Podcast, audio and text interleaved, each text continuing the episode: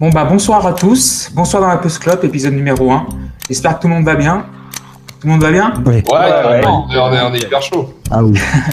Bah, Merci d'être avec nous. Donc euh, vous nous suivez sur SoundCloud, sur la page Facebook euh, La Post Club POD, en majuscule POD, et sur Twitter, donc at la underscore pause underscore club. Donc voilà. Donc, euh, donc pour ce premier épisode, comme vous l'avez remarqué, euh, je ne suis pas tout seul. Faites du bruit. Oui, bonsoir. Ouais, bonsoir, bonsoir, bonsoir. Donc, euh, je vais vous présenter ceux qui vont vous accompagner durant cette grosse demi-heure. Donc, euh, qui vont essuyer les plâtres, en fait. Et donc, voilà, de la maison. Alors, euh, donc, pour cette première, je vais vous demander votre actualité, votre numéro de sécu et votre dessert préféré.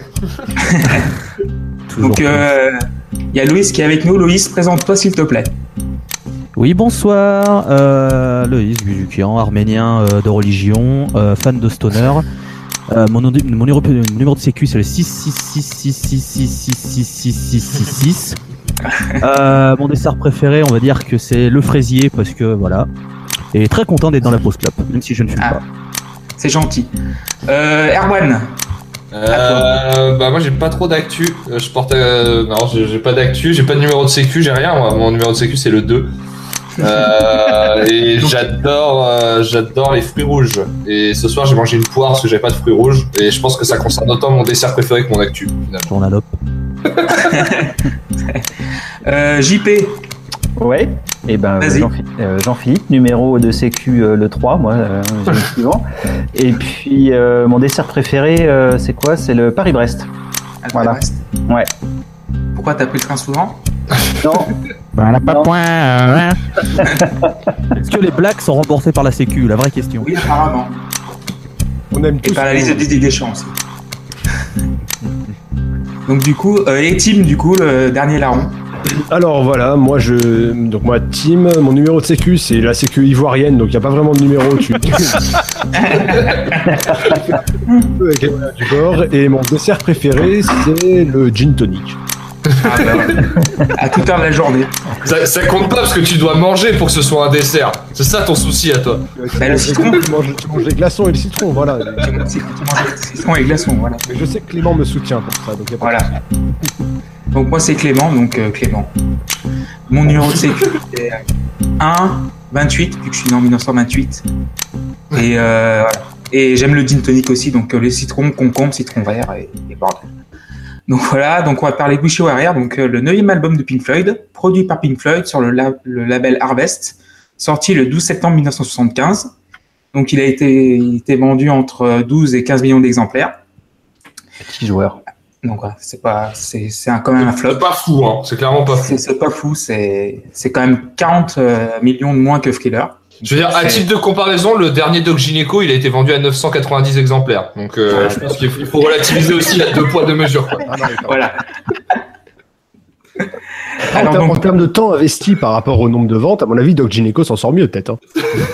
ah, il passe combien de temps studio Doc Gynéco 4-5 minutes, un truc comme ça? Je je sais même pas s'il est allé en studio. En vrai, il avait un iPhone dans ses chiottes et il a fait aller, quoi. Tu vois, ça- tout va vite. Alors, euh, donc on va savoir ce qui s'est passé en 75. Donc l'invention du Betamax par Sony. Ah, Ah. le Betamax Euh, moi, Toi, oui. ok. je, je sais Et- pas ce que c'est. Et c'était bien ou pas? Je crois que c'était une cassette d'une heure et euh, finalement la VHS appelait. Ouais. ouais, en fait, c'est- c'était la guerre entre la, la VHS et la Betamax, et c'est la VHS qui a gagné, puisque personne n'avait des Betamax, donc euh, voilà. C'est c'est pas un médicament, du coup. Non, non, non. C'était un format vidéo euh, qui a eu autant de succès que le Laserdisc. Voilà. Et le mini disque aussi, je crois, de Sony qui est. Le mini disque, eh ouais, j'en ai eu un, un 4 pistes Ah. mini disque pour faire de la musique. Ouais, ouais. Donc après, on a eu le- la fondation de Microsoft par Bill Gates. Ah, Petite Voilà. boîte. Petite boîte aussi. Ça a Sur pas côté, au début, on m'a dit. Et aussi l'ouverture du premier Space Mountain euh, à Orlando. C'est ouvert en 1975 à- au Disneyland. Donc euh, voilà, bah, apparemment tout le monde s'en fout. Vu vos réactions, Ah, tout le monde en s'en même fout. temps, en 75, mec, euh, j'étais pas prêt d'aller euh, d'aller Ah euh, faire le grand 8. hein. C'est vrai que tu me sors ça comme ça de but en blanc, je me suis pas mouillé la nuque. euh, Ouais, ouais, c'est vrai que Je sais pas comment encaisser tout ça, c'est trop d'émotion. Hein. voilà, Si vous devez retenir un truc, c'est que 75, c'est vieux. Voilà. Ouais, c'est vieux, c'est c'est 43 ans maintenant, ouais, 42 ans et demi. c'est Ouais. fou. Voilà, c'est c'est déjà pas mal. Le temps, le temps file à une vitesse vraiment incroyable, je veux dire, tu vois. Saison, quoi. Merci Erwan. Euh, merci, merci pour cette analyse géopolitique. donc, à noter que cet album euh, donc, est est le préféré de David Gilmour et, du, et de Richard White, de Richard White, le claviériste de, Mm. de Pink Floyd. Donc, on va rentrer en, plein vif du sujet en disant que c'est le premier vrai album du deuxième chapitre de Pink Floyd. Donc, Mhm. pour moi, personnellement, je pense que le premier chapitre, ça commence en 67 avec euh, Paper at the Gates of Dawn euh, avec Sid Barrett et ça se finit avec bah, Dark Side. Donc, euh, parce que Dark Side, c'est l'aboutissement de, des, six années, euh, des six premières années de Pink Floyd. Donc, euh, il est sorti en 73, donc succès monumental qui a rendu le riche euh, le groupe au point de s'en caresser le séant avec des billets de 100 livres. donc, euh, ils ont atteint leur but et ils ont désormais plus rien à prouver, mais il faut quand même satisfaire la plèbe. La plèbe. Donc, finalement, il faut retourner au studio un peu, voilà. Et donc, euh, je rappelle pour info que les quatre membres du groupe sont Roger Waters à la voix, à la basse, guitare, aux effets, à la machine à laver, au ministère de la Culture. Tendance double, mais pour l'instant, ça se voit pas trop encore. Donc, aussi, nous avons David Gilmour à la voix, aux guitares et à la basse. Un petit peu à la basse, il joue de la basse sur cet album et aux effets spéciaux. voilà. Et on a Rick Wright. Michael Bay était pas dispo, on te dirait. Et on a Rick Wright au clavier, au piano et aux autres touches. Et enfin, Nick Mason. Nick Mason. Ouais. Vous connaissez Nick Mason? Que des gens qui avaient un certain talent quand même. Surtout Nick Mason. Surtout Ouais. Nick Mason, euh, Il paraît que. Nick Mason était très bon dans la construction de, de chansons après. Ah non, non, moi je peux pas. Ah non, elle n'est pas remboursée par la Sécu, celle-là. Ah, Ah, la, première, j'ai laissé passer parce que c'est Clément qui invite, donc voilà. si on met pas le là tout de suite, ça va être n'importe quoi. Donc, du coup, euh, donc avant de commencer d'analyser l'album titre par titre, euh, je vais vous demander quand et comment vous avez découvert Pink Floyd et cet album. Donc, on va commencer avec le plus jeune, le plus vert, façon de parler, Tim. Euh, alors moi, cet album, et en fait, Pink Floyd de manière générale, c'est venu assez tard, donc ça devait être ma deuxième année de fac, donc euh, ça tombait bien parce que je savais pas trop, euh, je savais pas trop où est-ce que j'allais, et voilà, ça a été, je découvrais un peu musicalement à l'époque, et ça a été une grande découverte, bah, comme pour tout le monde, je crois.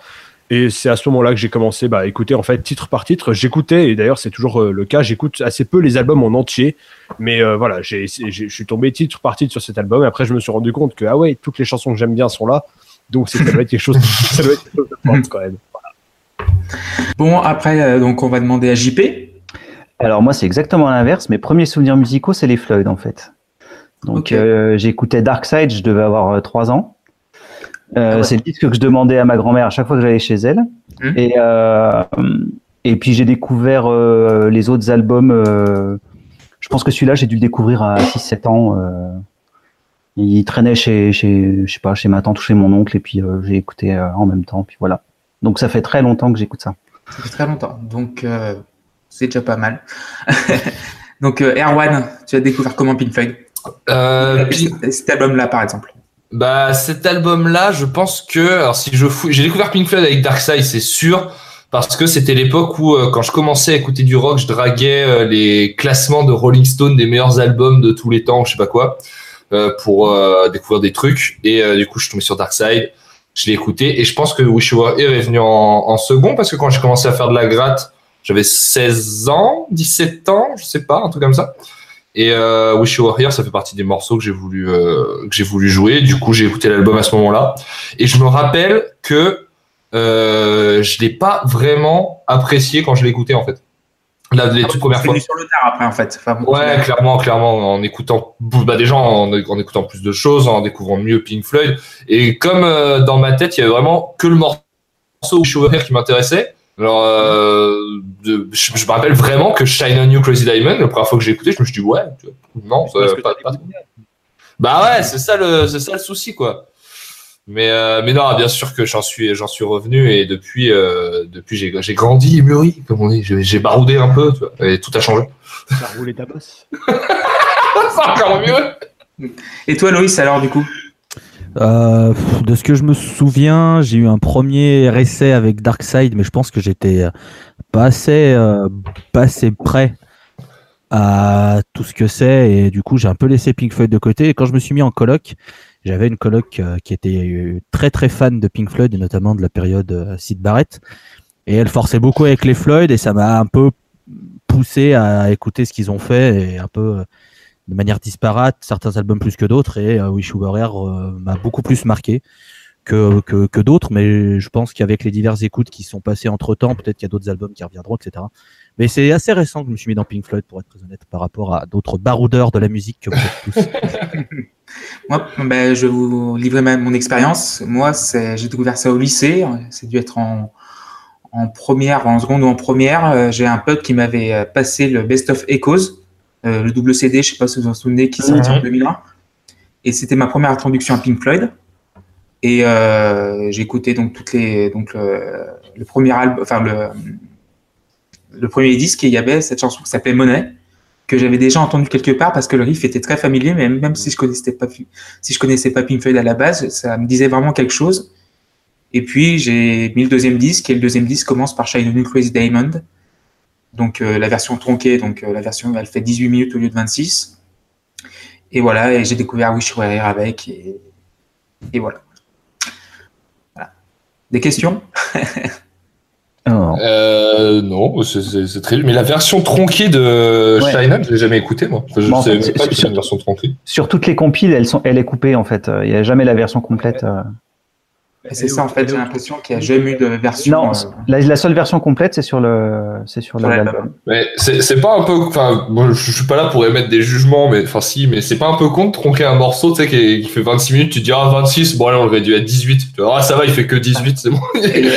du coup, on va, on va, en parler après, on parle de Shining Crazy Diamond, du coup, pour, pour le, le titre par titre. Donc, du coup, donc, voilà comment ça va se passer. Donc, chacun d'entre vous vont donner une note sur 10 à chaque titre et on fera une moyenne globale euh, générale euh, sur l'album et vous donnera aussi une note euh, pour l'album, donc une, une, note pour chaque titre et une, une note pour l'album en général, donc en tenant compte l'homogénéité, la production, la production globale. Donc, et qui, zéro... qui, note, qui note les notes? Parce que sinon on s'en sort pas. Est-ce que les notes. J'ai noté oh, les il notes. Est fort. Un carnet. Ah bah, tu crois que Clément prépare mal ses trucs aussi Loin de là, loin de moi cette idée. Donc euh, 0 étant la note la plus basse. Non. 10 étant une note exceptionnelle et Yoko Ono, est, Yoko Ono étant l'incarnation de Satan. Donc, voilà. On est d'accord là-dessus. voilà. Donc pas Je trouve ça un peu sexiste, mais je vais rester. Voilà. Oh. donc pas, pas de demi-point, donc vous devez trancher dans le vif. Hein, donc euh, soit 6, soit 7, soit, soit 8, soit 6, 6, 6 pour Yoko Ono. Soit Scarabadjan. Voilà. Scarabadjan, évidemment. Euh, donc euh, voilà. Donc on va commencer bah, par bah, Shining Chris Diamond, la première partie, donc la partie 1 à 5. Donc c'est la, la, première plage, donc 1 à 5, donc écrite par Roger Waters, David Gilmour et Rick Wright. Donc euh, 13 minutes 35, donc rien que ça. Donc c'est quand même un bon, un bon pavé. Donc euh, là, voilà, pas foulé. Donc la première fois, a été jouée en live bien avant l'apparition de l'album, le 18 juin 1974 à Toulouse si vous le savez pas, vous le ouais, saient pas, ça, voilà. Lui, ça a été joué en France pour la première fois. Ouais. Ouais, C'était ça, 35 ans avant Pascal Duprat. Et ça, Voilà, c'est. euh, Fallait Donc, pas euh, l'inviter lui. hein. Je sais pas pourquoi, il, il a vu de la lumière, il est rentré. Tu veux pas, tu veux pas retourner chroniquer le nouveau morceau de Christine and the Queens qui est sorti ce soir, Erwan?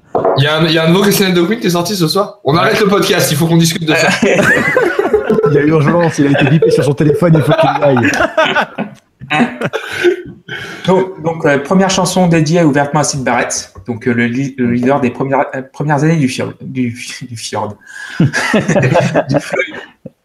donc JP, tu veux commencer du coup ouais, si tu veux. avec, euh, avec ton analyse et après ta note, et après on fait un débat. Bah, L'analyse, je sais pas, moi c'est le morceau, tu Ouais, rentres dans l'album, il est, voilà, il te fait rentrer dedans, il prend son temps, et finalement il est assez, assez loin de, de ce qui se faisait sur, euh, sur Dark Side, euh, euh, parce que les morceaux sont vachement plus courts sur Dark Side, il n'y a pas de morceau vraiment très très long, même s'il y a une continuité.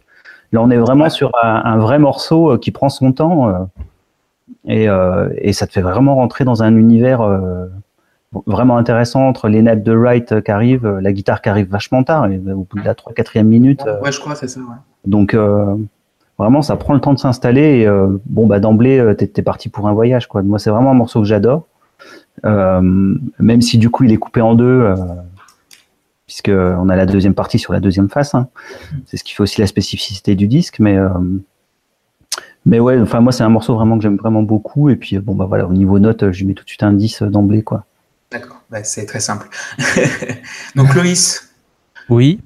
vas-y. Euh, ouais, que dire le, truc, c'est que c'est un, c'est un, morceau qui fait partie de la base. euh, Enfin, ça fait partie des grands morceaux du prog dans sa manière, dans sa, dans sa globalité. euh, la montée en puissance est, magnifique, même si c'est pas une grosse puissance, mais la, montée qui se fait euh, progressivement, comme comme on disait, ça te prend et ça te ça te captive et pour ouvrir un album là-dessus, après tu, tu pourrais même finir l'album à la fin de Shine, c'est bon, c'est tu peux pas faire mieux. C'est- Dès, dès la ouais, cinquième partie, tu finis sans euh, Welcome to the Machine, Have a Cigar et Here. Ouais, tu fais un autre album, tu t'en fous. C'est un 2P en fait. non, mais tu, tu fais Shine, on- tu fais l'album euh, Shine on You et puis après tu mets les trois autres, t'en fais une compile, euh, je sais pas, tu fais une cassette. euh.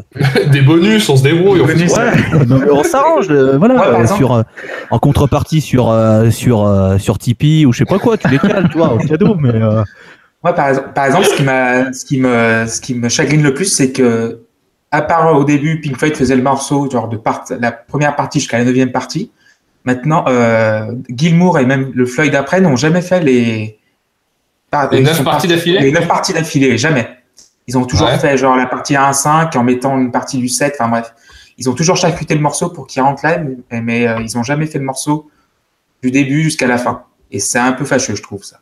Bah ça, faut, faut le faire au moins une fois, je pense, pour, euh, pour marquer. bah là c'est un peu tard, je pense. Hein. Ouais, c'est un peu tard. Oui, non, mais d'accord, forcément aussi, si on prend en compte euh, tout ça. Tous les essais, voilà, non mais. Non, mais c'est c'est, de toute façon, comment dire. euh, Donc, du coup, du coup, Loïs, tu mettrais combien du coup? À ce morceau euh, la partie 1 de Shine, La- je vais le mettre euh, 9 sur 10 pour moi. 9 sur 10, d'accord. Donc le mec chipote Le mec chipote Il a mis 9 Non, mais Je tiens à préciser à tous les euh, téléspectateurs futurs que Erwan est une piètre personne et que du sang va couler. Non, On mais averti. Mais Erwan, vas-y, enchaîne. ce, ce, ce morceau, il est, il est juste pas, enfin, il est juste parfait. En fait, il y a, il y a, c'est ouf parce que euh, toute l'intro qui est assez, euh, qui est, qui est assez lente avec cette longue nappe de, nappe de synthé, ça. Tu sais pas où tu vas? Bah ouais, voilà. Non mais tu sais, tu sais pas du tout euh, où tu vas et finalement, je trouve que c'est pas si facile que ça, même après que la guitare soit rentrée, d'avoir euh, repris pour continuer le délire. Chaque fois, je suis surpris quand je l'écoute et chaque fois, je me dis, euh, il y a ce petit moment où le, la, la, la le, synthé change de note pour la première fois, qui est absolument incroyable. La batterie est incroyable. Enfin, tout est fou. C'est un morceau parfait. J'ai envie de lui mettre euh, 10. Il contient euh, tout l'amour du monde dans, dans, dans, dans 13 minutes finalement, ce qui fait que tout ce que tout ce qu'on écoute après est vain. Il n'y a, il y a plus rien après ça. Euh, Je, je suis assez d'accord avec euh, Loïs pour le coup et je lui mets un, je, je lui mets un 10. Tim. Euh, bah, moi, c'est- moi, c'est simple. Alors déjà pour, la, pour, pour ce qui est la- de la durée, euh, j'ai l'impression que c'est cohérent avec euh, l'intention globale de l'album. On aura le temps d'y revenir, mais je me dis que dans ce que Pink Floyd, Pink Floyd a voulu faire sur cet album, commencer par un morceau de quasiment un quart d'heure, c'est un pied de nez par rapport au formatage qui commençait déjà à arriver. Et quand je vois le reste de l'album, ça me semble assez cohérent. Après, pour parler du, bah, du morceau en lui-même, pour moi, le- les, les morceaux auxquels je mettrais 10, c'est les morceaux euh, sans lesquels ma, ma vie musicale, entre guillemets, n'aurait pas été la même. C'est les morceaux qui, que je ne pourrais pas, euh, enfin, qui me manqueraient et que je ne, pourrais pas vivre sans, en fait. Voilà. Et pour moi, c'est clairement, euh, il rentre clairement dans cette catégorie-là. Euh, je vais peut-être m'attarder un peu plus euh, sur les guitares, mais enfin, le travail, ne serait-ce que le travail des sons de guitare, sans parler des parties de guitare de David Gilmour qui sont euh, magistrales, le travail du son, enfin, sur les quatre notes qu'on entend, sur le- les quatre notes qui sont parmi les quatre notes les plus mémorables de, du rock, j'imagine. Enfin, je sais pas si il y en a qui peuvent atteindre ce niveau de perfection. Le travail qu'il y a sur l'écho, sur la reverb, sur le, les modulations, c'est vraiment quelque chose de très aérien. Moi, c'est tout ce que j'aime. Et euh, non, franchement, c'est un travail euh, exceptionnel. Et je lui mets 10, mais si je pouvais lui mettre 11, je le ferais. Je vais pas pourrir tes calculs, donc je lui mets 10. Ouais. Mais c'est clairement un morceau euh, incroyable. Donc du coup, moi, je donc moi, mon ressenti, c'est vrai que c'est quand écouté ce morceau pour la première fois, le synthé qui vient vraiment très très lentement. Et je crois aussi qu'il me semble qu'il y a des, euh, des verres de cristal qui sont joués aussi par-dessus les claviers. Il me semble qu'il y a eu euh, juste une Ouais, partie. J'ai vu ça, ouais. Mm. Et donc, du coup, ça apporte un petit peu de, bah, de, de majesté à, l'in- à l'intro. Et le morceau est vraiment parfait. Il n'y a pas grand chose à rajouter. C'est vrai que c'est pas un morceau de prog, je trouve. C'est plutôt un morceau de blues euh, vraiment pur et dur. Mais c'est vrai que le, fo- enfin, c'est un morceau de prog de par sa longueur, mais c'est vrai que si le le, blues ressemblait à ça, on écouterait plus de blues. hein. Il y a Timothée, il se roule en boule chez lui. J'ai rien dit, ok? J'en pense pas moins, mais j'ai rien dit. C'est vrai que ce titre me fait penser plus à du blues qu'à du prog. Mais c'est vrai que le morceau est, est formidable. Water chante pas trop mal pour une fois. Ouais. Voilà, Water chante pas trop mal pour une fois parce que des fois il sonne vraiment comme une casserole. Et euh, vraiment harmoniquement, harmoniquement euh, tout, tout se passe bien, même le, le saxophone à la fin. euh, c'est vraiment une petite touche très sympathique, vraiment une touche de nostalgie. Et même avec les choristes aussi, c'est vraiment un morceau très majestueux. C'est À donc, l'époque, euh, à l'époque, le saxophone, on pouvait encore l'écouter dans la musique, c'était bien. C'est vrai. clair. Et après, il y a eu des problèmes aux années 80, c'est devenu compliqué. Epic Sax, euh, Guy. Les gars, parce que si on commence à critiquer la Moldavie à l'Eurovision, là je vais vraiment m'énerver. ah oui, c'est vrai que euh, Loïs est très tatillon sur l'Eurovision. Voilà. Et la Moldavie. Pas- Donc moi je mettrais aussi également un 10, euh, un 10 euh, franc et massif. Et oui, si, si je peux me permettre de juste rajouter un truc que j'aurais voulu dire, c'est que, à mon avis, ce morceau, c'est une bonne porte d'entrée euh, sur Pink Floyd, en fait. C'est Mm. une fois que tu as entendu ça, tu as quand même une bonne palette de ce que Pink Floyd sait faire et fait très bien. À savoir, tu as des parties de clavier qui sont énormes, tu as des, t'as des parties de guitare qui sont géniales. Et en fait, globalement, dans l'atmosphère, c'est une bonne porte d'entrée, je pense. Si C'est vrai que c'est pas agressif. C'est c'est pas agressif, mais c'est tellement bien foutu que qu'on va jusqu'au bout, quoi. Même si ça dure euh, 13 minutes et 30 secondes, un truc comme ça. Disons que si quelqu'un me demandait c'est quoi Pink Floyd, je lui mettrais ce morceau-là sans hésitation. Ah, ça c'est. Hmm. Ah. Bon. Ah, je pense Oui, que je mettrais Umaguma euh, vraiment euh, en boucle. En boucle. Mais pas la partie live, hein, la partie. Euh, La partie studio, ouais, avec, avec euh, Rich- euh, Wright qui tape sur des sur des Bambou et ses numéros. sur son piano, voilà. Ouais, c'est pas mal non plus. Des bambous sur ses cordes de clavier. donc après, donc euh, on va enchaîner sur le deuxième titre et déjà la dernière chanson de la première face. Que- donc euh, Welcome to the Machine, donc écrite par Roger Waters tout seul. Donc euh, on commence à voir sa domination. Donc la première fois jouée en concert lors de la tournée Animals en janvier 77. Et Euh, non. Ah si, Ah, jouer en live, tu veux dire? Jouée en live, ouais. Ah oui, pardon. Parce qu'elle n'était pas dans la tournée, il y avait juste euh, Shine on You en, en 74 et aussi un peu aussi D'accord. aussi, mais Ah ouais. pas, pas Welcome to the Machine. Donc euh, Erwan, tu veux commencer du coup? Oui, vas-y, je suis chaud. Bah, ce, ce morceau, il fait vraiment pas partie, j'y peux rien, il fait pas partie des morceaux que je retiens du disque, alors que je trouve que c'est le plus intéressant. C'est le plus mystique, je le trouve beaucoup plus mystique que, que Shine On, même si euh, le Shine On te porte un peu avec son intro euh, assez lunaire. Euh, Il y a ce début avec ses, ses bruits un peu industriels. La guitare surprend parce que c'est une acoustique très brillante. Mm. Euh, les- avec un accord où il prend où toutes les t'entends toutes les notes sonner c'est assez euh, c'est assez surprenant et puis bah ces sons euh, ces sons électriques je sais pas. Alors j'avoue que j'ai pas du tout regardé je sais pas comment ils sont faits. Ces sons électroniques euh, un peu laser euh, qui qui C'est euh, des filtres sur les claviers. euh, c'est des fils sur les claviers et ben Ah c'est ouais. euh, c'est c'est assez incroyable t'as l'impression de je, je sais pas dans quelle mesure c'était novateur à l'époque mais j'ai l'impression qu'aujourd'hui encore ça l'est quoi. Enfin, c'est c'est c'est dingue. C'est un morceau euh, complexe. Euh, le seul reproche que j'aurais à lui faire c'est que pour moi du coup le chant est complètement anecdotique dedans euh, je, m'en tamponne un peu de ce qu'il raconte euh, quand j'écoute le morceau mais euh, par contre je suis captivé par ce qui se passe derrière c'est un puzzle de plein de trucs. Et c'est, pour moi, c'est presque, je veux dire, le meilleur morceau du disque. Non, mais c'est le plus intéressant à décortiquer, à vraiment aller creuser d'un point de vue technique. En plus, la façon dont il a été fait, ça doit être dingue. C'est Voilà. vrai que c'est voilà. Et je lui mets un, je lui mets un petit, euh, un petit 8, 8 sur 10. Allô? Ouais. Oui. Un petit 8 alors. Ouais, un petit 8 sur 10. Sur 10. Alors, euh, donc on va enchaîner avec ben, Loïs.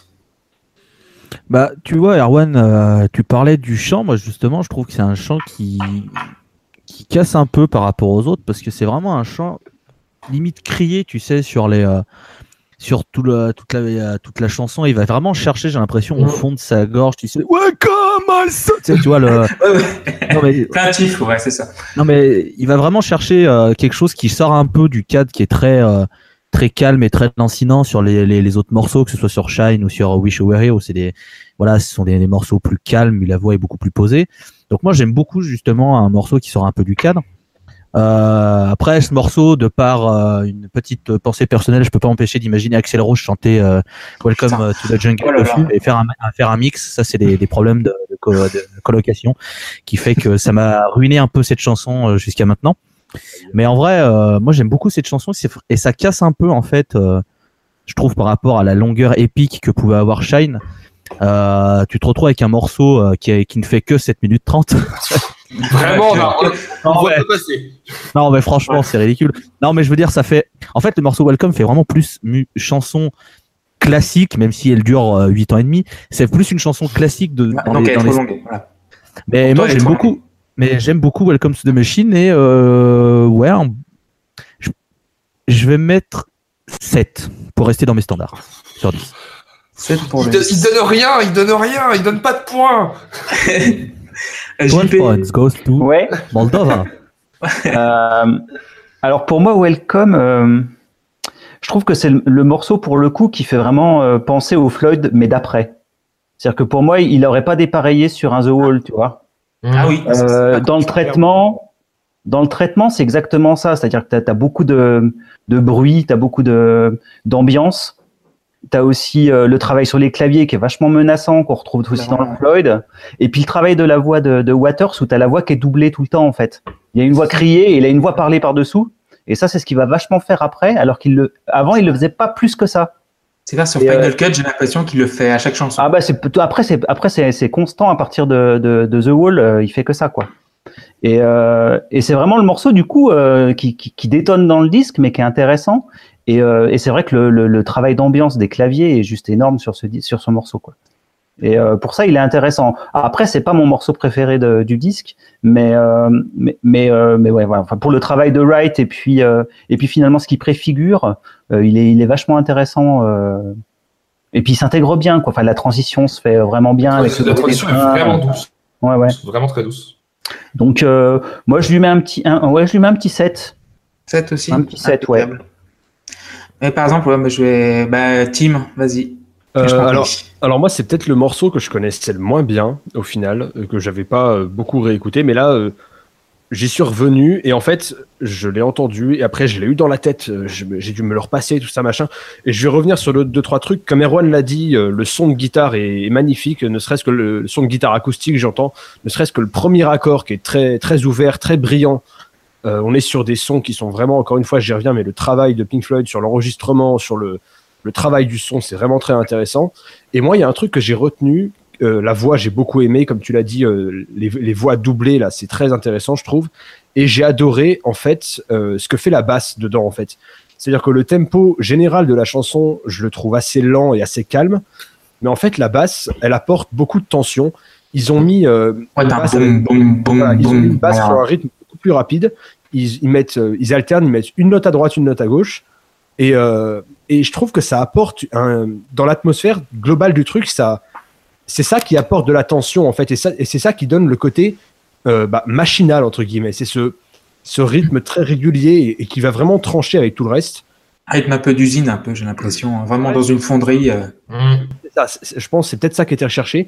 Et donc, c'est ça qui m'a qui m'a attiré euh, spécialement.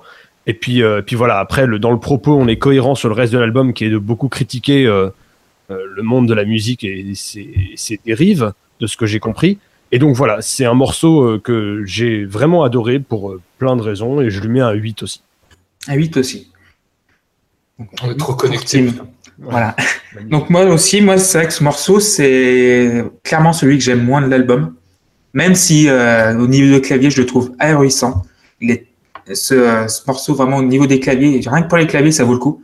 Avec le contraste aussi avec la guitare acoustique qui est, qui est vraiment aussi très, très métallique et limite électrique euh, dans la tension. Et euh, c'est vrai que, par contre, ce qui manque, c'est un peu de batterie. Quoi. Enfin bon, il manque un petit peu. C'est vraiment le- les synthés font la batterie, mais euh, enfin bon, le rythme. Mais j'ai l'impression qu'il manque quelque chose. Et Waters, euh, j'ai l'impression qu'il chiale tout le, tout le morceau. C'est un peu chiant. C'est bon. ouais. Ouais, j'ai l'impression que ouais, c'est ça m'énerve, mais c'est vrai que c'est- aussi c'est un morceau qui fait part. Et franchement, je le mettrais limite dans du crotte croc. euh, euh, ce morceau-là, c'est vraiment du limite de l'industrie, enfin bon, de l'indus euh, avant l'heure, quoi. Mhm. Parce que je crois que c'est euh, quoi le premier album de, euh, de Kraftwerk, c'était en 72, en 73 et Noy pareil? Peut-être, ouais. Sur Kraftwerk, il me semble. Voilà. Et euh, donc ouais, c'est les, les débuts, mais rien que pour ça, ça vaut le coup. Mais euh, Waters me, me fait chier sur ce morceau. C'est sans son chant quoi. C'est pas, c'est juste son chant qui m'énerve un petit peu. Et il a refait en live en, 4, en 99 ou en 2002 où il a rajouté la batterie et le, morceau a un peu plus de groove et je, je l'aime un petit peu mieux. Donc euh, pour moi, ce sera quand même un 6 ou 7, mais je vais mettre Allez, 6. Ouais, je, suis, je suis sévère. Oh là là Ouais, donc 6 sur 10. Ça va saigner sur les prochains épisodes. hein. Voilà. Mais C'est pas- sur- surtout que si tu mets 6 à ça, qu'est-ce qu'on va mettre à Metallica, putain voilà. C'est quand même ça la question. hein. Pardon, ça a Donc- coupé, j'ai pas entendu.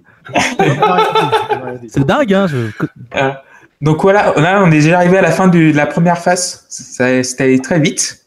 Donc euh, Ouais. avant de retourner le disque, euh, je vous, pose, oh, je vous propose un petit quiz. Ça vous va? Allez, vas-y. Ah. Vas-y. Alors, première question. Vous êtes prêts? Ouais.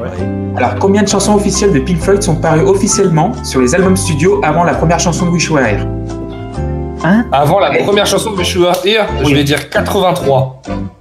Alors attention, les singles ne comptent pas. Bah, il doit y en avoir euh, une dizaine sur les deux premiers. Donc 10, 20, euh, il doit y en avoir une dizaine. Pouah, il y en a un paquet. Allez, Donc 42 80. pour Je dirais euh, Une soixantaine, un truc. 55. C'est plus que 55. Ah. Est-ce que c'est 83 C'est un peu moins de 83, mais t'es le plus proche, Erwan. C'est 80 80, 79 euh... Ah. pas juste le prix, calme-toi.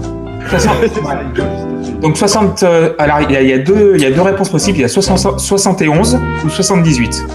Et ça, pourquoi ça- ça- ça dépend de quoi? Ça dépend en fait d'Umaguma. Parce que Ah. la version vinyle d'Umaguma. Euh, Chose qui dépend de ma voilà.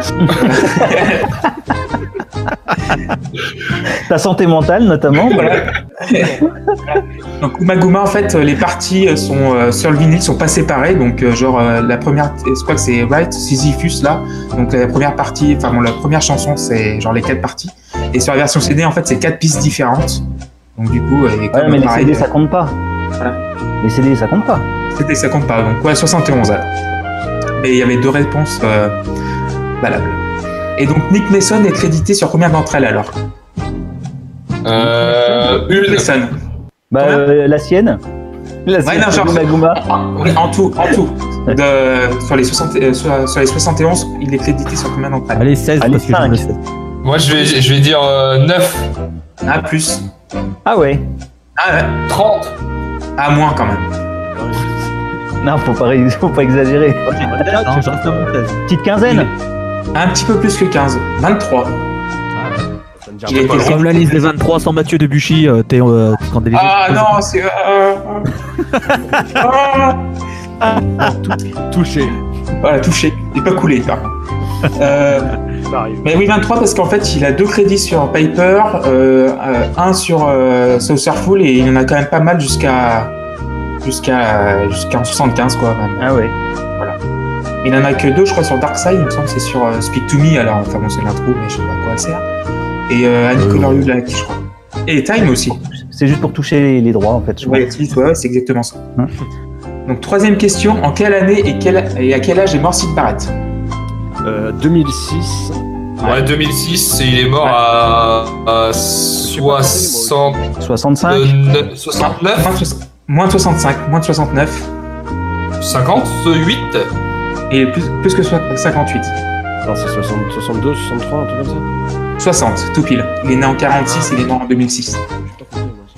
Et moi, je pensais qu'il était mort il y, a plein- il y a bien plus longtemps que ça. donc Je sais pas pourquoi. Je, je suis vraiment Ah non, c'est qu'il pas si vieux que ça. Bah, C'est-à-dire quand tu vois son état euh, pendant Wish You Were Here, tu te c'est après, mais non. Voilà. Quand tu vois comment les autres en parlaient, ça devait être un légume. Voilà. Ça a juste été un légume pendant 40 ans. quoi. Et il est, il est mort du diabète d'ailleurs. Il est mort du diabète. Il avait Putain. complication du diabète. il est mort. Con. Qui aurait cru que la seule overdose qu'il ferait, ce serait du sucre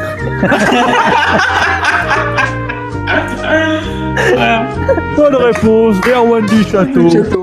Le, le mec sur la fin, c'était perfusion de Javel et il est mort du diabète. Bon. Ah mais c'est quoi C'est le deuxième album de Barrett, il est inécoutable. Le premier, il- enfin, les deux, enfin le premier ça va, mais le deuxième c'est. Jamais essayé.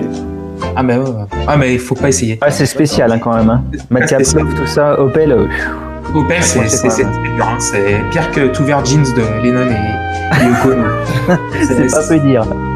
En, général, quand les gens disent c'est spécial, c'est un mot gentil pour dire c'est de la merde. On peut franchement, hein, quand tu dis Donc, euh, tout verdine de Yokono, c'est très, très, très, très, très, très, très, très spécial. vous, aurez, compris l'amour que porte euh, notre animateur euh, favori à Yokono. Voilà. Oh, Yoko. Cool. Bon, alors, 5. Donc, quatrième question. Donc, comment Sid Barrett a-t-il été concrètement écarté de Pink Floyd en janvier 68 Concrètement. Je Enfin, ils ont fait mais- C'est euh, c'est pas, pas Gilmour qui a été lui dire qu'il était plus dans le groupe Non, Est-ce que c'est un, événement improbable, genre un truc anecdotique ou euh, c'est anecdotique et non. Pas bon. C'est un non. concert, un concert. Ouais, il, un rapport un remplacé. concert.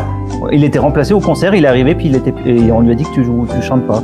Non, c'est Non presque ça, mais c'est bientôt. il a, que- il, il- il a oublié de venir Ah, c'est c'est un rapport avec ça.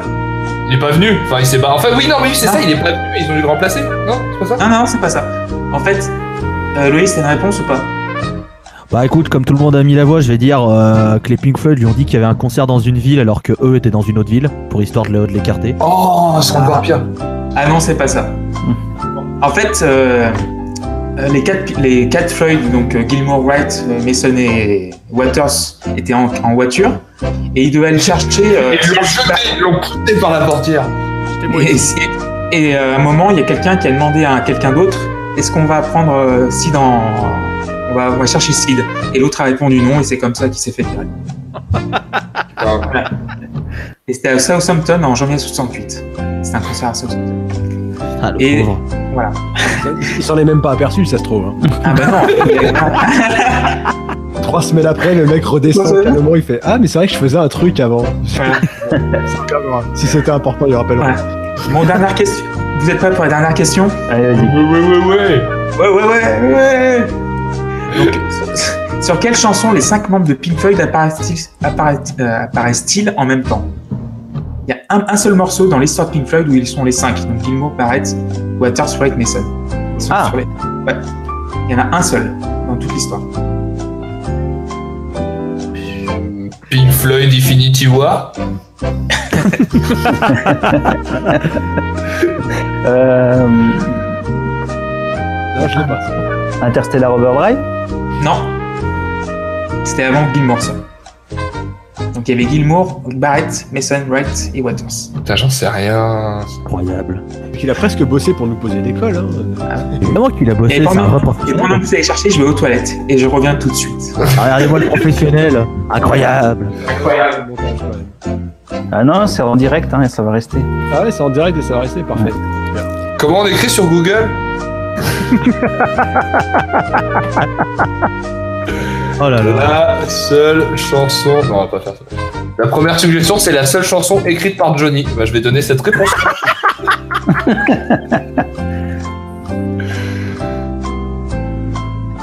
Jean-Michel Aulas. Il me semble qu'il n'y a pas Sid Barrett sur celle-là.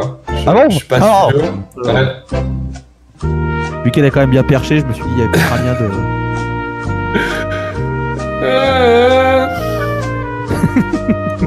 non, je cherche vraiment. Hein. Ah, mais tu cherches vraiment, toi tu tryhard à ce point-là sur le test euh, que notre ami Clément nous a Non, non, je cherche, je, je- je cherche quelle chanson avec Johnny. Ah, tu Il y en a une Attends, attends. Non, on n'a pas trouvé. Toi, Vous avez pas trouvé on est sur un problème plus important là. On se demande quelle est la première chanson, la seule chanson que Johnny a écrit. Donc, Ah d'accord. C'est que la musique que j'aime, je crois, un truc comme ça. Non, on s'en fout, vas-y, on t'écoute. Alors c'est Set the Control for the Heart of the Sun. Sur Ah ouais. euh, of Secrets. En fait, on entend Barrett et, et les guitares de Gilmour et Barrett enfin, en, en fond, mais c'est apparemment c'est- les cinq sont crédités dessus. Donc du coup, bah, merci d'être avec nous. C'est toujours un post club et on parle de Wish You Were Here, euh, sur SoundCloud et sur aussi la page Facebook euh, la post club POD en majuscule et sur Twitter donc at la underscore pose underscore club. Laisse des Donc, euh, voilà. donc vous êtes prêts pour la deuxième phase? Ouais. C'est parti. Donc euh, Have a Cigar, troisième chanson. Have a Cigar, avec cet, cet accent de stéphanois euh, au possible. Have a Cigar. Euh, le cigare. Have a Cigar. Euh, donc Have a Cigar, troisième chanson écrite par Roger Waters et chantée par Roy Har- Harper, un pote du groupe. Mhm. Donc euh, elle fait 5 minutes et demie, je crois, il me semble, ou 5 Ah, c'est minutes le 20. single. C'est le single, le seul single du. Enfin, c'est le seul single de, de l'album d'ailleurs, il me semble. Parce pas pas sorti. Et donc euh, Tim va nous en parler en premier. Euh, alors ouais, moi c'est une chanson que bah, qui euh, j'ai l'impression qu'elle représente assez bien le l'esprit global du disque. Je elle, elle est drôle par moments, c'est bizarre, c'est on s'y attend pas. Ah oui, mais je la trouve très drôle aussi. dans, ouais. dans les paroles, elle est drôle. Enfin, le mec arrive, tu il dit euh, ton, ton groupe est génial, j'adore ce que tu fais. D'ailleurs, c'est lequel des deux Pink? Enfin, moi, ça me fait marrer à chaque fois, tu vois. c'est, euh, et en même temps, je me dis putain, c'est dramatique si ça ressemble, si- ça représente vraiment les interactions qu'ils avaient avec le monde de la musique à l'époque. Enfin, c'est une critique euh, de l'industrie très très tôt. Et euh, après, donc je la trouve drôle et musicalement, elle, ça met en évidence une fois de plus le gros travail sur les sons de guitare, là encore sur le Ah oui, l'intro notamment, les, toutes les modulations. Enfin, je vais y revenir à chaque fois, mais le, travail du son des guitares sur le riff d'intro notamment est exceptionnel. Tous les sons sont super travaillés. Le solo est excellent. Euh, moi, voilà, c'est les guitares qui m'intéressent le plus euh, lorsque j'écoute euh, quelque chose. Donc, c'est pour ça que cette chanson me plaît énormément. En plus d'être voilà assez drôle et d'avoir un côté qui qu'elle est peut-être encore d'actualité aujourd'hui. En fait, la question c'est dans quelle mesure le propos porté est encore d'actu aujourd'hui. Donc ta note, tu mettrais combien sur 10 Euh, ben moi, j'y mettrais un 8 aussi. 8 sur 10. Euh, Loïs, vas-y. Euh, C'est horrible parce que c'est une chanson qui est très sympa, mais euh, Reprise par les Foo Fighters aussi. Après. Pardon? Reprise par les Foo Fighters en concert aussi. Ah, je, vais, je vais enlever un point alors. Quelle Attends, chanson n'a pas été reprise par les Foo Fighters J'ai envie de demander. Euh, si, en plus, si en plus R, euh, Erwan n'aime pas les Foo Fighters, ça va faire encore une raison de l'écrire sur mon Death Note. J'adore, j'adore, Dave, j'adore Dave Grohl, il est, il est très sympa. Et euh, Ok.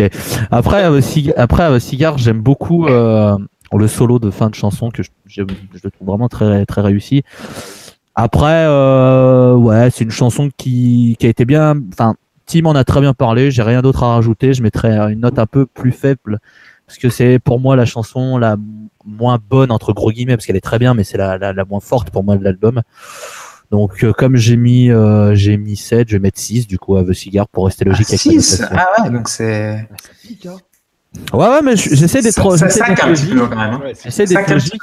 Et quand vous verrez les notes sur Metallica, j'attends à recevoir des insultes. À Tololkian, n'hésitez pas, vous pouvez m'envoyer tous les mails d'insultes. je suis prêt. Les DM sont ouverts. Il n'y a pas de souci. Bah, du coup, moi, je, ouais, du coup, je vais enchaîner. Je vais enchaîner. Euh, pour moi, c'est ma chanson préférée de l'album parce que elle est drôle déjà. Et euh, il y a une euh, et, et que c'est que la chanson soit pas chantée par Waters est une vraiment une bonne chose là-dessus. parce que parce qu'en fait, au début, c'était Waters et Gilmour qui devaient la chanter ensemble. Et je crois qu'elle est sur, dans une la version alternative. Donc la version alternative a été euh, sortie sur un coffret Discovery qui est sorti il y a 2-3 ans, euh, avec Mm. tous les inédits et tout, et tout le bordel. Et euh, cette version-là, c'est encore pire que Welcome to the Machine. C'est la chiale à, à abondance, c'est pas possible. Mais euh, chanté par Roy Harper, je trouve que ça, ça donne un petit peu de second degré à l'album qui est déjà très pesant. Et en plus, euh, ça, ça groove à mort. Quoi. Il y a un clavinet, la basse elle est exceptionnelle, la batterie, Mason fait ce qu'il faut. Et euh, ouais, c'est les synthés aussi sont exceptionnels parce que ça monte un petit peu, ça redescend, ça remonte, ça redescend, ça remonte. Et franchement, pour moi, c'est un, un 10 sur 10 pour cette Ah chanson. ouais, carrément. Ah, carrément. Ah, ouais. On parle quand même d'une chanson qui fait de la pub pour la Game Boy euh, et tout de suite euh, ah oui, c'est et tout de suite ça met des 10 sur 10. Bravo, rend l'argent. Ça, euh, pour le premier placement de produit, euh, moi je trouve ça un peu limite, mais euh. Et- c'est- le mec qui the a, of il y a une seconde à peu près. euh, euh, JP, qu'est-ce que t'en Ouais. penses? Eh ben, moi, c'est celle que j'aime le moins. Je trouve que c'est le point faible en fait du disque. Ouais. Euh, je trouve que le propos est intéressant, enfin le, le- le texte est bien, mais euh, je trouve que musicalement, euh, j'ai l'impression d'entendre une, euh, une mauvaise version de, de Monet en fait. Euh, Ah, ah, ah. Ça me fait vraiment penser à Monet, un peu dans le groove. euh, Il y, a, il y a quelque chose d'un peu de ça et, euh, et je trouve que du coup, euh, j'aime bien le solo. Ouais. Euh, globalement, je, je l'écoute, euh, je, je la zappe pas quand je quand j'écoute le disque, mais euh, je trouve que c'est vraiment la, la, la plus faible, c'est la plus faible du disque pour moi et elle va se prendre un petit 5. Petit 5 sur 10. Ouh, ça commence à saquer. C'est bien ça, c'est ce qu'il faut. Euh, qui n'a pas parlé? Bah, Erwan n'a rien dit pour l'instant. Ben, moi, je suis, je suis assez d'accord avec JP sur plein de choses. Je serais moins sévère euh, sur la note. Mais euh, c'est vrai que j'aime le cynisme qu'elle qu'elle amène. Je conçois qu'on qu'on puisse la trouver drôle. Elle, a- elle groove bien, hein, c'est sûr. Euh, c'est, je trouve vraiment les, cla- les claviers encore une fois sont, sont quand même assez marquants. Mais euh, pour moi, elle, elle détonne pas mal euh, du, du reste. Euh, J'ai un, pas que je la trouve nulle, je la trouve moins bien en fait que le reste. Et le côté euh, version cheap de Money, j'avais pas toujours, j'avais pas fait le lien euh, jusque jusqu'ici, mais c'est vrai que je trouve il y a, des, rapprochements à faire. Et, euh, non, moi je lui mets un, petit 7 parce que globalement c'est un bon morceau. Je pense qu'on le jugerait moins sévèrement s'il sortait pas de cet album-là. Euh, mais le fait est qu'il sort d'un- d'une pièce maîtresse, donc on peut pas faire comme si, comme si de rien n'était. Et oui, pour moi, c'est le plus faible du disque aussi. Et personnellement, j'adore cette respiration entre deux gros morceaux, enfin deux, deux gros morceaux et le- les deux, gros- les deux gros morceaux qui vont suivre. Je trouve que c'est assez à propos de couper vraiment avec une plage un petit peu euh, second degré, enfin bon, cynisme, euh, du- cynique et, et un peu légère. Donc euh, voilà. Elle, tra- elle tranche avec le reste. C'est peut-être pour ça que je l'aime bien aussi, c'est que c'est une, une- respiration. Il y a un côté un peu plus léger, avec un propos qui reste assez, euh, assez cynique, comme tu l'as dit, assez, vi- assez violent au final. Et en, et en plus, le, mine de rien, c'est le principal intérêt du morceau. Hein, c'est son propos, quoi. C'est euh, c'est musicalement que j'ai du mal à être euh, embarqué sur le truc, mais c'est vrai que pour, dans le cadre de l'album qui a ce discours-là, c'est peut-être le morceau le plus important même. Mais, euh, mais je sais pas, musical, ça, ça m'embarque moins.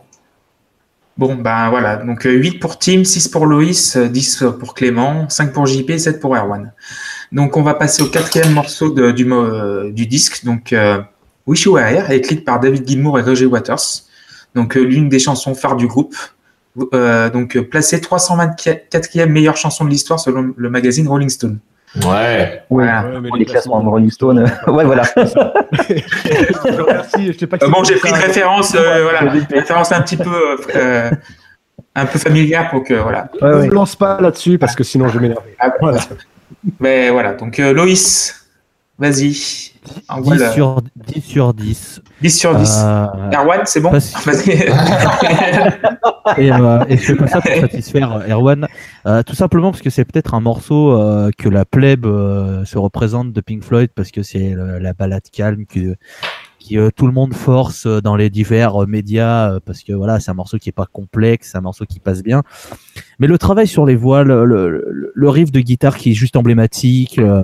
Enfin, il y a tout dans cette chanson. L'émotion transmise, elle, ne peut pas ne pas te toucher. Tu peux pas ne pas être touché en écoutant Wish You Were Here. Forcément, vraiment forcément quelque chose qui te traverse et et voilà et l'enchaînement avec la fin d'Ave Cigar et ce petit changement de, de station radio pour passer justement Wish You Were Here C'est très intelligent ça. et C'est très euh, ouais on se demande qui c'est qui l'a réutilisé pour ses quiz après et euh, mais euh. Oui, pardon.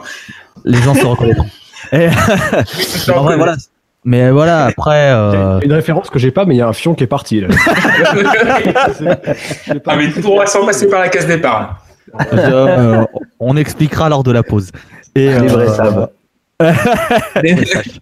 Allez, euh, mais, mais voilà ah, et Excuse-moi, ouais. mais voilà, du coup, bah, pour moi, voilà, c'est un, un des plus beaux morceaux. C'est peut-être pas le, le meilleur parce qu'il y a des morceaux beaucoup plus fous dans la construction, dans les idées, etc. Mais c'est un des plus beaux et un des ceux qui me transmettent le plus d'émotions. Donc, je suis obligé de lui mettre 10 parce que c'est un morceau, comme, comme Tim disait, il y a des morceaux que tu peux réécouter maintenant, dans 10 ans, dans 20 ans, dans 30 ans. Tu vas jamais t'en lasser. Et celui-là, je m'en lasserai absolument jamais. Donc, c'est un 10. Euh, Tim, vas-y. Euh, alors voilà, bah pour moi ça va, je vais pas être euh, pas être original, ça va être un 10 aussi. Euh, Mhm. Déjà parce que quand, quand tu joues de la guitare, c'est un des premiers morceaux de Pink Floyd que tu es capable de jouer, pas de martyriser parce que entre essayer de la jouer et, la- et la, la jouer comme il faut, c'est il y a, il y a une grande marge. Non, ce que ce que je voudrais euh, souligner, c'est que alors déjà il y a cet enregistrement, l'intro qui est intéressant avec cette histoire de, de radio là, mais globalement la, les premières guitares euh, sont enregistrées tu sais, très étouffées, c'est pas clair, c'est euh, et en fait j'ai l'impression que c'est fait pour euh, souligner encore plus la, la guitare, le petit solo d'intro, tu vois le les petits riffs que fait Gilmour en intro sur ces sur ce petit solo. Bah, c'est- que- le, le parce morceau commence par le, le riff de d'I Have euh, I Have a Cigar, je crois, au début. Donc ça coupe, euh, je sais pas si la version vinyle coupe au début, ou au début, tu écoutes la version d'Ave Cigar au début, il me semble. C'est possible. Non mais ce que je veux dire c'est tu a- après euh, t'as le riff de Wish You Were Here et après t'as un petit solo acoustique. Ouais. Et, euh, il- et il rend très très bien parce que la guitare euh, jusqu'à maintenant était euh, bah, justement pas très claire. euh, T'avais l'impression, je, je sais pas comment ils l'ont enregistré. En fait, elle est, t'as l'impression qu'elle est filtrée. Ils ont enlevé tous les, C'est tous ça. les graves, en fait. Ils Ouais. ont que le, que le haut médium et, le, et les hauts de haute fréquence de la guitare. Comme si ça sortait d'une radio, en fait. Ben, voilà, je me demande si j'ai pas lu quelque part que ça sortait d'une radio. Bref, voilà. Donc ça, c'est un- c'est une technique d'enregistrement que je trouve intéressant et qui met bien en valeur le petit solo de Gilmour. Et euh, pour résumer ce morceau, je dirais que c'est un morceau qui est le parfait exemple du morceau simple, mais pas facile. Tu vois, tu peux faire un morceau qui est pas qui est simple, tu vois, tu, sais, qui est euh, pas très compliqué, pas recherché, pas, mais qui est quand même intéressant et euh, qui a un minimum de subtilité. Je veux dire, c'est pas Wonderwall, quoi. C'est pas, euh, ouais, j'ai mis quatre accords. euh, Oh là là, compare pas les torchons et les serviettes. voilà, c'est, non, mais tu vois ce que, je- est-ce que ça donne du sens à ma comparaison, tu vois? Oui, oui, Simple, Moi, j'ai- mais moi, moi, j'ai entendu je baise la Britpop, mais après, euh, franchement. Wonderwall, c'est la facilité. T'as écouté ça, t'as rien écouté, et voilà, terminé. Wish, c'est pas beaucoup plus compliqué harmoniquement ou quoi que ce soit, mais dans la réalisation, dans le, dans, tout un tas de détails, ça rend le morceau beaucoup plus intéressant. Et après, oui, il est iconique et pour euh, tout un tas de raisons, c'est un morceau en- euh, légendaire. En fait, euh, ce qu'il y a, c'est que c'est un morceau qui est, qui est faussement simple parce que même si finalement il y a peu d'accords dans la chanson, la manière dont ils sont euh, agencés, la manière dont ils retournent en fait le- la, la suite des accords, qui est jamais tout à fait vraiment la même, Complètement. Euh, et, euh, et du coup, à jouer finalement, il faut vraiment avoir la grille en tête pour la jouer, quoi. Parce que ça, il y a des renversements. euh, on, on fait pas toujours le même cycle, quoi. C'est oui justement, c'est pas Wonderwall où t'as quatre accords qui tournent toujours en boucle. Hein. Là, t'as toujours quatre accords, mais ils sont jamais vraiment dans le même sens. Et, c'est en fait, c'est faussement simple. Et puis il y a le travail sur les voix avec la double voix de, de Gilmour derrière, euh, sur les chœurs et tout, euh, ça apporte beaucoup. Puis bon, bien sûr le, le, le solo qui est, euh, qui est, euh, qui est, qui est juste splendide quoi. Enfin, euh, entre le, le solo d'acoustique au début plus l'électrique après, enfin, euh, enfin, le morceau il y a rien à enlever quoi. Il est, il est ciselé. euh, Il y a, y a, il y a- il y a rien acheté quoi. Donc c'est un 10 pour toi aussi? Ouais, c'est un 10 pour moi aussi. Ouais. Erwan, Euh, Vas-y. bah oui, moi je suis assez, je, je, je suis d'accord avec plus ou moins tout ce qu'on a dit. C'est une perle ce, ce, ce morceau qui en plus, euh, je disais tout à l'heure que je trouvais que euh, Have a Cigar détonnait par rapport au reste du disque. Je trouve pas que Wish You Were Here soit forcément plus pertinent dans le dans le cadre du disque que que Have a Cigar. On va dire dans, dans, dans le cadre de quand t'as commencé par Shine On et par euh, Welcome to the Machine. Mais euh, non, c'est c'est c'est une perfection. Tim, tu parles de ce de, de son de guitare acoustique qui est euh, qui est filtré pour pour mettre en valeur le solo. Et euh, l'effet que ça a aussi, c'est quand quand il commence à jouer franchement en accord, euh, ça ça porte grave quoi. Enfin, il se passe vraiment un truc euh, un truc assez dingue. C'est un beau morceau, c'est un morceau qui qui qui te rend amoureux. C'est ouais, je vais je, je lui mets un 9 euh, parce que je sais plus pourquoi, mais j'avais écrit 9 sur ma feuille et du coup je vais rester fidèle à ce que je pensais il y a une heure. C'est de la merde, Marc. Non, mais vraiment, pourquoi on l'a invité, lui hein? Non, mais le gars vient clairement te dire 9 parce que, je sais pas. Voilà. Ouais, bah, excuse-moi, il y a 30 secondes, tu me disais quand même Oasis, c'est pas, c'est pas Pink Floyd. Ah bah merci. Hein, hein, hein. Moi, par exemple, c'est vrai que euh, en parlant de ce morceau, euh, je mets 10 évidemment parce que c'est l'un des morceaux euh, vraiment très emblématiques du groupe et, et du rock en général. Et aussi, j'ai l'impression que ce morceau aura pu être chanté par Bob Dylan aussi. Je sais pas pourquoi. Ouais, il y a un truc très Dy- Dylanesque dans le. Oh, Mais non, mais, tu- non, mais on, par- on parle de vraies chansons et tu vas mettre Bob Dylan, euh, calme-toi. Mais t'imagines- putain. Qu'est-ce qu'il raconte lui là-bas derrière son micro là So, Ah, Mais c'est ça, je, je vois pas chanter là-dessus, genre. No Comme ça, Ça c'est parce, Ouais, que- bah. ça, c'est parce que depuis, The- depuis The Free Willy, il n'y a plus rien qui s'est fait à la guitare acoustique d'original, c'est tout. C'est comme ça. Et euh, avec l'harmonica, bah, c'est vrai que ce morceau, c'est, il y a pas de, rien pas grand chose à dire. C'est vrai que, heureusement que Gilmour le chante d'ailleurs, autrement, euh, Ah putain, oui. c'est ça qui... Imagine Waters, euh, bah, Waters la massacre en live, c'est, c'est terrible. Ah, il a- Non. il a fait- oh. Non, non, Ah? Non, non, non. Alors, euh, pour avoir vu euh, Monsieur, Monsieur. Waters il y a une dizaine de jours à l'Altony Garnier, euh, c'est très bien chanté, c'est vachement bien. Et il a une scénographie de porcasse, euh, notamment sur le, deuxi- le début de son deuxième set sur euh, euh, Pigs and Dogs, c'est n'importe quoi. Voilà, fin de la parenthèse. Euh, Mais t'aimes pas Bob Dylan aussi? Pourquoi on t'écouterait finalement? Donc, mais c'est vrai quoi, c'est, revient pas sur lui, on revient pas sur lui. mais ouais, donc du coup, ouais, je trouve le morceau très dylanesque et ouais, 10 parce que c'est, ça coule de source, quoi. C'est comme la cristalline, quoi. Allez, moins deux. Pour le prix de mon journal, j'en ai toute une semaine. Ah, la référence obscure de la pub. Yes Giroud, putain Guillaume, putain. Représente. Ah, donc, voilà. Donc, enfin, donc, on arrive à la fin de la, de la deuxième phase, la fin de l'album avec euh, Shine on You, Crazy Diamond, donc partie 6 à 9. Donc, toujours écrit par Waters, Gilmour et Wright. Donc, aussi, ça a noté que c'est le premier album où Nick Mason n'est pas crédité. Nulle part, il a, il est pas crédité. Il y a que Mas- euh, Wright, euh, Waters et Gilmour, mais Mason n'est pas là. Euh, Donc, euh, Comme Payette pour la Coupe du Monde? Ah, Comme, Comme Tovin par exemple. Donc, euh, vas-y, euh, JP, vu que tu as commencé avec Shine On première, par- première partie, je te Euh, laisse la main pour la ouais. deuxième partie également. Bah, j'ai pas grand chose à dire en fait sur la deuxième partie parce que c'est vraiment la continuité de, de la première. Euh, moi, c'est- voilà, ça, ça reprend finalement là où là où on, on- on s'était arrêté. Euh, ça part dans un truc un peu un peu plus. Au, au début, euh, de, de mémoire, c'est un peu plus comment euh, un peu plus tendu finalement que le que la première partie. C'est moins c'est moins serein. Ouais, c'est Mais par plus contre, sombre un peu. hein. Ouais, et ça, par contre, ça s'envole sur la fin, quoi. Et, euh, et euh, bah voilà, c'est une belle conclusion. Et puis c'était, c'était euh, un, un, un beau coup de finalement de séparer en deux et de et de d'enserrer euh, finalement le, le disque entre entre deux deux parties finalement d'un même morceau et de, et de mettre au milieu d'autres chansons. Euh, c'était euh, c'était assez euh, assez couillu de faire ça finalement. C'était, c'était des problèmes techniques en fait, ils ont pas eu le choix, mais euh, finalement c'était une bonne option plutôt que de raccourcir le morceau, de le couper en deux, puis euh, donc c'était plutôt euh, plutôt bien. Et tu Euh, mettrais aussi un 10 Bah, bah, je continue parce que je mets un 10 tu parce un que 10 aussi j'avais déjà mis un 10 à la première partie puis c'est la suite donc euh, voilà. voilà. Euh, ben, que Tim, tiens, du coup. Euh, bah ouais, voilà, moi j'ai pas grand chose de plus à rajouter. C'est la, c'est la suite logique de la première partie. C'est, c'est aussi bon. Après, c'est vrai que moi au début, la, les- la première version que j'avais de Shine On, c'était justement une version euh, coupée. Et celle que j'écoutais le plus, voilà, c'était celle euh, qui s'arrêtait à, à la partie c'est 9, je crois. C'est, c'est c'est Ouais, la partie partie 9 neuf, qui c'est ça. Et euh, donc voilà, cette partie, ça, cette, partie-là, je la connaissais un peu moins, mais elle est, elle est cohérente. C'est, c'est toujours aussi formidable. Et, euh, et voilà, il n'y a pas, il y a pas grand chose à dire. Ce Shine on You Crazy Diamond, c'est un morceau qui, qui transporte. C'est, c'est, une expérience, quoi. C'est, c'est pas, c'est pas un morceau de musique, c'est une expérience à part entière. Et euh, ceci dit, c'est vrai pour l'album entier et pour euh, pas mal de, de, ce qu'a- de choses qu'ont fait les Floyd. Mais voilà, c'est, c'est dans la continuité, et c'est aussi bon. Et tu mettrais une note de Eh ben, 10 aussi? euh, ouais, les 10, ouais. Loïs. Vas-y, je t'en prie. Bah. Er- Erwan va pouvoir encore plus me détester. Euh, je suis un peu moins fan de cette euh, partie 2. Putain, on est, on, d'accord, on est d'accord pour une fois. Mais euh, Du, peu- coup, du coup, je vais changer.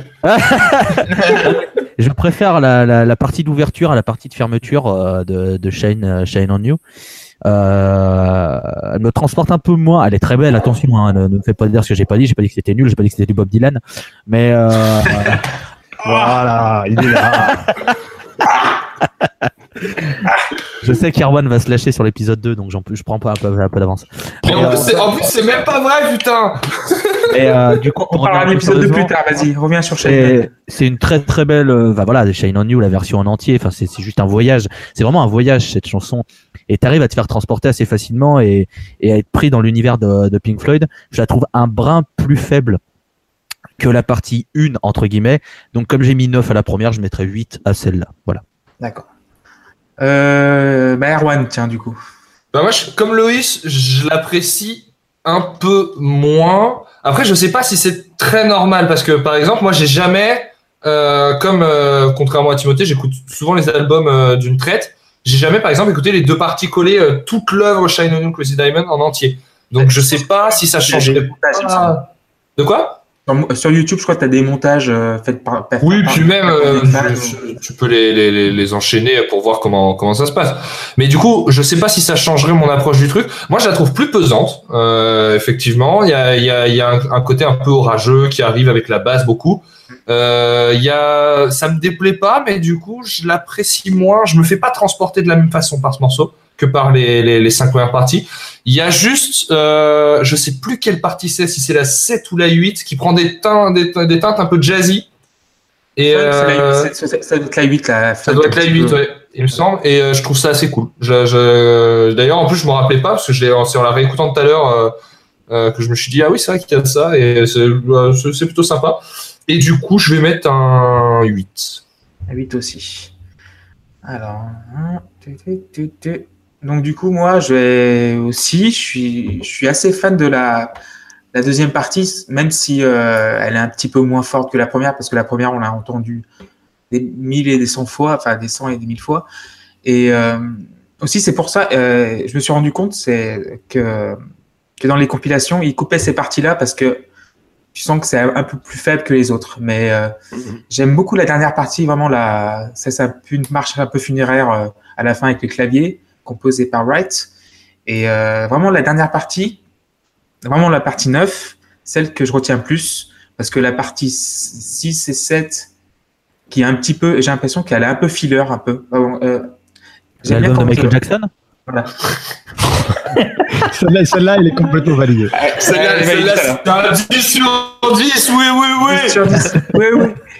Donc oui, euh, la, la partie, enfin bon, la- la- les deux premières parties sont un petit peu, euh, enfin bon, ça, ça déménage, mais c'est pas, c'est c'est pas ce que j'attends en fait. Limite, oui, il y aura une prolongation de la première partie euh, dans l'esprit là avec la, la dernière partie, ça aurait été bien, mais euh, celle-là, je l'aime. C'est c'est une partie un petit peu obscure, ouais, pesante, c'est tout. Et il y a un, un petit morceau funk que j'aime bien aussi au milieu, à un moment où il y a la clavinette de Wright qui, est un- qui danse un petit peu. Mais oui, moi je mettrais ouais, 8 aussi, euh, comme euh, Loïs et Erwan. Ben voilà. Donc euh, voilà, donc euh, l'album est terminé. Donc euh, qui veut faire un petit bilan euh, Moi, je tiens juste à dire que tu avais dit qu'on ferait une petite demi-heure. ouais. Là on est à une heure. Là. Voilà. Ouais, voilà. euh, Sur cinq la- chansons. Voilà. Mais vu que c'est la première, donc euh, voilà. on- Après, dis, tu t'ennuies, hein, n'hésite pas à partir aussi, Voilà. Loïs. Hein, c'est ça, si t'as des- d'autres amis à retrouver. donc, ouais. Donc, vas-y Loïs. Euh, Non, mais alors- vas-y. euh, Plus, plus sérieusement, de l'album, euh, vas-y. Cet album pour moi, et c'est que pour moi, hein, attention, c'est l'album que je préfère de Pink Floyd, euh, plus que Dark Side, Animals et tous, que je classe très proche, attention, hein, mais c'est vraiment l'album que je, je préfère le plus, j'ai beaucoup plus de, je sais pas, de lien émotionnel avec cet album. Euh, même s'il y a des morceaux que j'aime moins, je pourrais pas jeter quelque, je pourrais pas jeter un morceau de cet album, déjà parce qu'il y a que cinq morceaux, donc si t'en jettes un, déjà, ça, bon, c'est un peu difficile. mais, euh, mais ouais, clairement, c'est un, album réussi du début jusqu'à la fin, et ça fait partie pour moi des albums cultes euh, du rock au sens très large, et ça fait partie des albums que tu, si t'aimes le rock, tu peux pas euh, ne pas l'écouter. Et voilà, pour moi, vu qu'il faut noter aussi les albums, pour moi, je mets 10 à cet album. Euh, c'est voilà, c'est un album culte, c'est un album qui qui vieillit très bien, je trouve. Et euh, voilà, ça- c'est juste une des, des nombreuses pierres que Pink Floyd a ramené à la musique. Et, et voilà. Euh, JP. Ouais. Euh, ouais, bon, bah, de toute façon, bon, c'est clair qu'on on enfoncer des portes ouvertes, hein, c'est quand même un grand disque. Euh, et puis, euh, en fait, il a, il a inspiré beaucoup de gens. Euh, euh, puis même dans sa construction, il était assez novateur. Puis c'était- c'est une construction qui a aussi inspiré, par exemple, euh, Steven Wilson dans Porcupine Tree avec Same ou Sideways. Il a repris exactement le même principe, c'est-à-dire deux grands morceaux et puis au milieu euh, deux trois chansons euh, pour refaire reprendre la construction. Donc euh, c'est quelque chose qui a marqué. Euh, alors moi, par contre, euh, je vais lui mettre qu'un 9 Ok. parce que je garde le 10 pour euh, Animals en fait. Ah, d'accord, donc Ouais. finalement, ouais, mon, c'est mon c'est- préféré. Et Animal, c'est construit de la même façon, avec, Ouais. enfin, bon, plus ou moins, mais Mais euh, je, je préfère, euh, je préfère Animals euh, à, à Wish You Were Here, alors que j'adore Wish You Were Here, hein, c'est pas le problème, mais euh, je lui mets qu'un 9 puisque je garde le 10 pour, euh, pour Animals. ton avis, Tim, du coup? Euh, bah moi, après, euh, après ce que j'en ai dit, je vois pas comment je pourrais ne pas lui mettre un 10. Hein. Enfin, que, comme je l'ai dit, euh, musicalement, toutes les, toutes les parties sont énormes. Le, ça- le propos, euh, le propos est intéressant aussi. Puis, comme on l'a dit, il y, a des- il y a des innovations hein, dans Welcome to the Machine. Erwan t'en a parlé. Euh, Il y a des choses qui, aujourd'hui encore, se, seraient euh, considérées comme des choses très originales et très tranchantes par rapport à ce qui se fait. Donc, c'est euh, non, c'est un disque euh, légendaire, mythique euh, qu'il faut, qu'il faut absolument écouter. Et, et en fait, on y, on y revient euh, très très souvent. euh, c'est- juste formidable. Quoi. Il y a pas, pour moi, c'est un 10 sans hésitation. Quoi. Ok. Erwan, pour finir. Bah, moi je trouvais ça pas mal. Euh, En vrai, ça va. Ça va. non, non, non, bah oui, forcément, c'est un, c'est un, c'est un disque qui est incroyable. Je pense aussi que c'est mon préféré avec Pink Floyd, en sachant que je pense qu'il y a encore des albums des Floyd que j'ai pas écoutés. Euh, je dois y en avoir un ou deux dans le tas, c'est sûr. Mais non, c'est vraiment, c'est vraiment mon- préféré de Pink Floyd parce que, euh, sans vouloir dire qu'il est mo- moins complexe qu'un The Wall ou qu'un euh, euh, Dark Side of the Moon, eh ben, je trouve que tu rentres dedans comme dans un jacuzzi. T'es très très bien, mais le, le début de Shine On t'aide à ça aussi parce que c'est très, l'eau chauffe doucement, les bulles arrivent et tout, et puis après t'es, dans de très bonne disposition pour que tout, euh, tout s'enchaîne. Et euh, moi, en tout cas, j'ai souvenir d'être, euh, d'être, comme je le disais au début, euh, très mal rentré dedans et euh, quand j'étais plus jeune. Et euh, depuis, euh, je- j'en suis bien revenu. C'est mon album préféré des Floyd. Et euh, je vais lui mettre un 9 parce que euh, parce que je sais pas encore à quoi je mettrai 10. C'est faux. Bah, du coup, moi, j'adore cet album également. C'est peut-être, euh, c'est pas mon album préféré de, Pink Floyd, mais c'est dans le top 5, assurément. Peut-être dans le top 3, mais pas encore sûr. Mais franchement, la production est nickel. Même la pochette du disque est, tu vois, tu reconnais, quoi. Limite comme le, pas comme le si Coca-Cola, mais quand tu vois ça, tu sais que c'est Pink Floyd ou, On on en on en a pas parlé, mais elle est belle la pochette. Hein, c'est vrai. la pochette, voilà. Bah, Elle veut, elle Hypnosis, veut quoi. dire beaucoup de choses. Hein.